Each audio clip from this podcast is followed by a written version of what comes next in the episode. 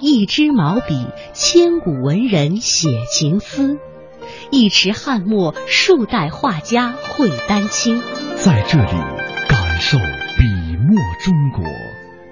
一砖一瓦凝聚悠悠岁月情，一草一木讲述风云变幻事。在这里，感受山水中国。一支昆曲，以利之声起江南；一首秦腔，三秦大地齐和鸣。在这里，感受音律中国。您现在正在收听的是中央人民广播电台香港之声《中华风雅颂》。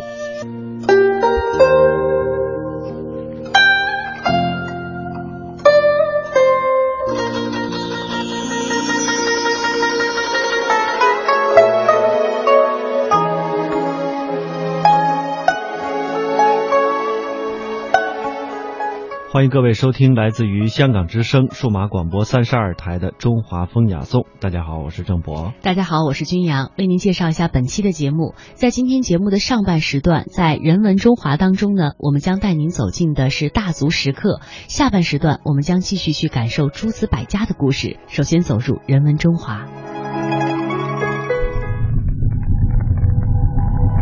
他们厚重。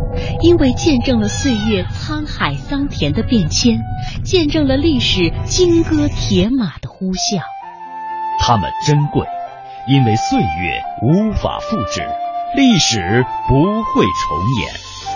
大明宫、大雁塔、颐和园、故宫、庐山，每一处都值得我们一再停留，细细回味与感知。中华风雅颂。人文中华，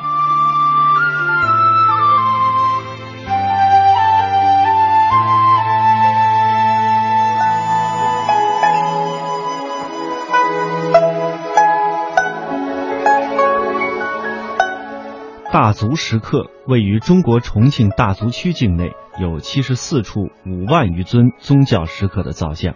它是唐末宋初时期的宗教摩崖石刻。以佛教题材为主，如道教的这些造像呢并陈。由以北山摩崖造像和宝顶山摩崖造像为最为著名。北山摩崖造像位于重庆市大足区城北一点五公里的北山。北山摩崖造像长约三百多米，是全国重点的文物保护单位、世界文化遗产。大足石刻群有石刻造像七十多处，总计有十万多区，是中国晚期石窟造像艺术的典范。它同时与敦煌莫高窟、云冈石窟、龙门石窟、麦积山石窟等中国四大石窟齐名。一九九九年十二月一日，在摩洛哥历史文化名城马拉喀什举行的联合国教科文组织世界遗产委员会第二十三届会议上表决通过，将大足石刻中的北山、宝顶山、南山、石转山、石门山五处摩崖造像正式列入世界文化遗产。我们先来了解其概貌。公元一一五九年，南宋绍兴二十九年七月十四日。一代密宗大师赵志凤，诞生在今重庆市大足县境内的一户人家中。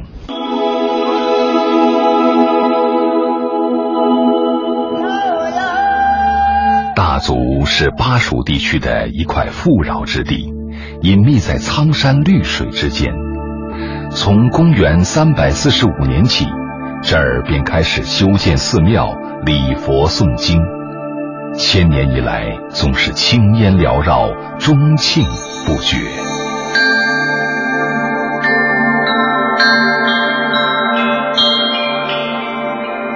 据说，曾有一位皇帝游历到此，十分惬意，便打算把都城迁过来。风水先生来了之后，仔细占卜，算尽机关，最后告诉皇上，这儿不适合做帝都。却是一个地道的佛都。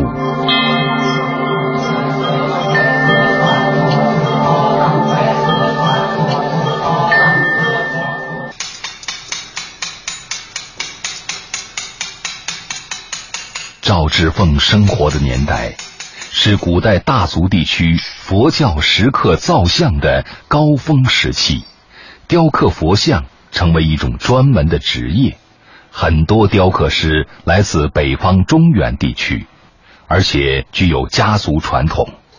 他们云集到大族竞相献祭。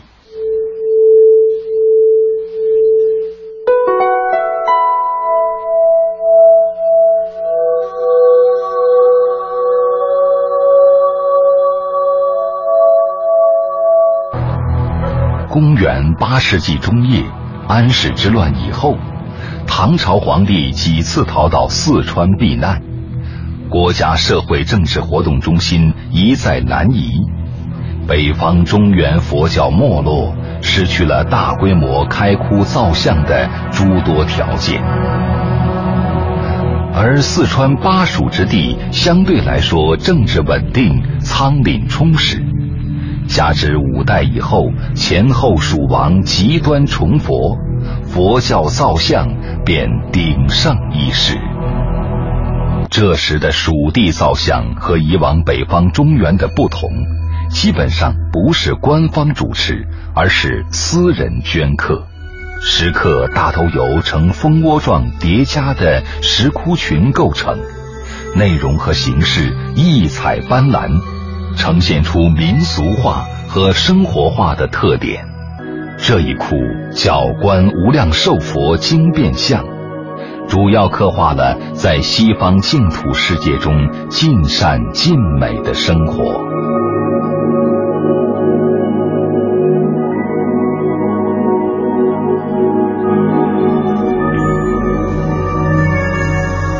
这一窟叫西方三圣和十圣观音，为一家叫侯良的夫妇捐资雕刻。这一窟是地藏王菩萨，所谓地狱未空，誓不成佛，便是他的大愿。这一窟叫孔雀明王经变像，孔雀是古印度尊奉的天神。阿育王大兴佛法时，和孔雀王的形象混合，称为孔雀明王。在这一窟的内壁上，还布满了排列整齐、千姿百态的一千多尊小佛。这一窟刻的是魔力之天，魔力之天实际上是古印度的光明女神，她身长八臂，手持不同兵器，战无不胜。因此，又被武士们特别信奉。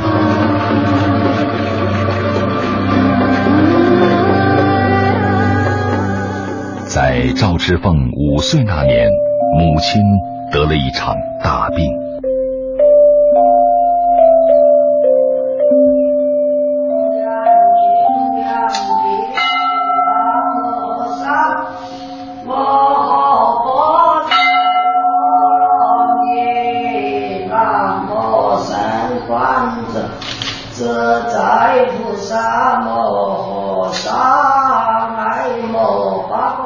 为了治好母亲的病，小智凤来到寺院求签。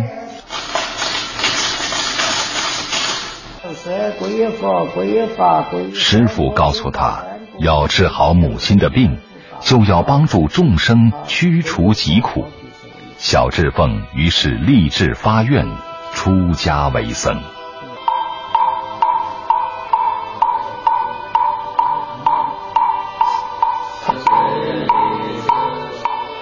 其实，早在佛教从印度传入中国之初，佛经中并无孝道二字，但佛教为了在中国扎根立命，便积极地吸收了儒家思想中的忠孝观念。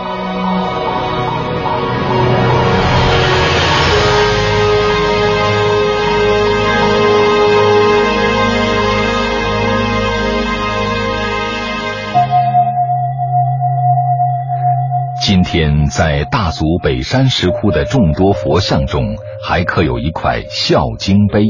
孝经为孔子所著，他提出孝是一切行为的最高标准，是至德要道。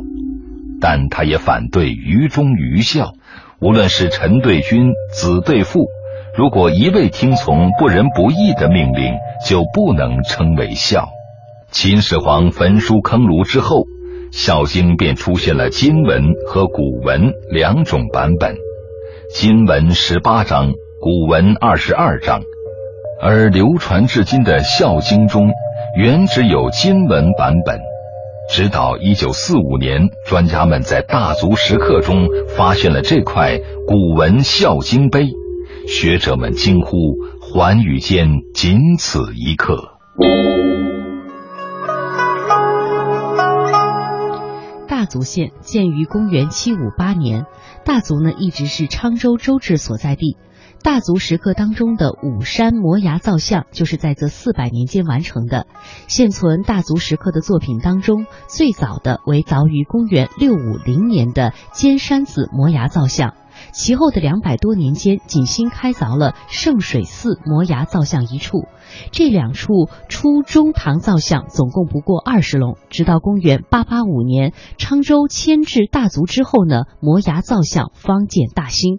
公元八九二年，呃，昌州的刺史，呃。到四处去指挥啊，然后指挥又造了很多的摩崖造像。首先呢，在北山造佛像，此后呢，向州县官吏还有当地的平民僧尼等相继的效仿。直到公元九零七到九六五年间呢，营造佛像不断，形成了大足石刻史上第一个造像高潮。为了更加形象的说明佛教也讲孝道的思想，在大足石刻中还刻有这样一组故事。佛的弟子阿难在城中乞食，恰好碰见一个男子肩挑父母也在行乞。男子将讨来的食物都给了父母，显得十分孝顺。阿难当时有些不解，正在困惑之中的阿难被另外六个人所看见了，他们便讥讽阿难，说佛教不懂得孝道。阿难十分惭愧，便跑去问佛祖。佛祖听了之后，面带微笑，身后放出五彩光芒，光线中幻化出他在世间行孝的诸多事迹。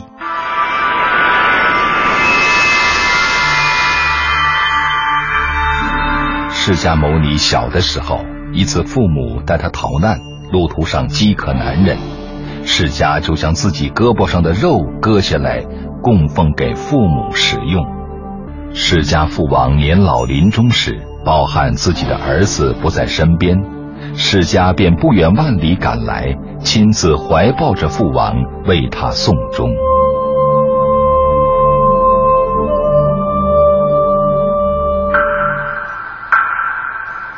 赵志凤母亲的病终于痊愈。母子俩更是发誓要普济众人，以报答佛恩。大足地区浓厚的佛教氛围、雕刻石像的传统技艺，都给少年赵之凤以深刻的印象和启迪。他利用在寺庙的时间，开始全面的修习佛教经典，寻访当地石窟造像。一般认为，大足石刻中开凿最早而规模较大的石窟群为北山石窟，而它的主要营造者是唐末昌州刺史韦君敬。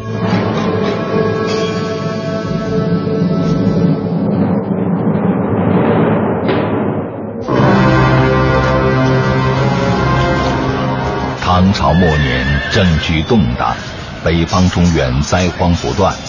四川地区还算仓廪充实，但也是藩镇割据，相互征伐。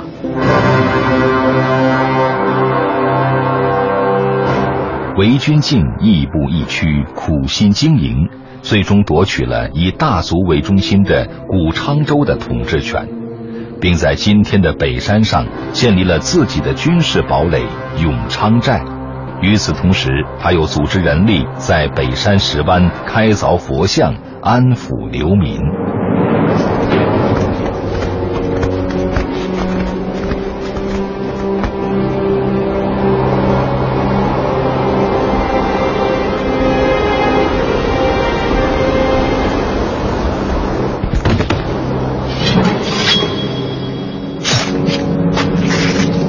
韦君敬一手屠刀，一手佛珠的做法正是他政治统治的需要，也或许是对自己多年来兵戈杀戮的忏悔吧。石窟艺术由印度经西域传入内地之后，先后在我国北方黄河流域开凿有敦煌、云冈、龙门等大型石窟，但它们相对于大足石刻而言，却有不同的特点。首先，北方石窟主要由国家主持开凿，资金也多由国家募集。而大足石刻则基本上是民间僧俗个人捐资开凿供养。其次，北方石窟的早期作品在形制和内容上受到印度石窟艺术的较大影响，而大足石刻则主要采用了中国固有磨牙造像的方式，即在岩石表面造像，并将现实人物的特点引入到神像的塑造上去。人神交融，内容也呈现出本土化、民俗化的强烈特点。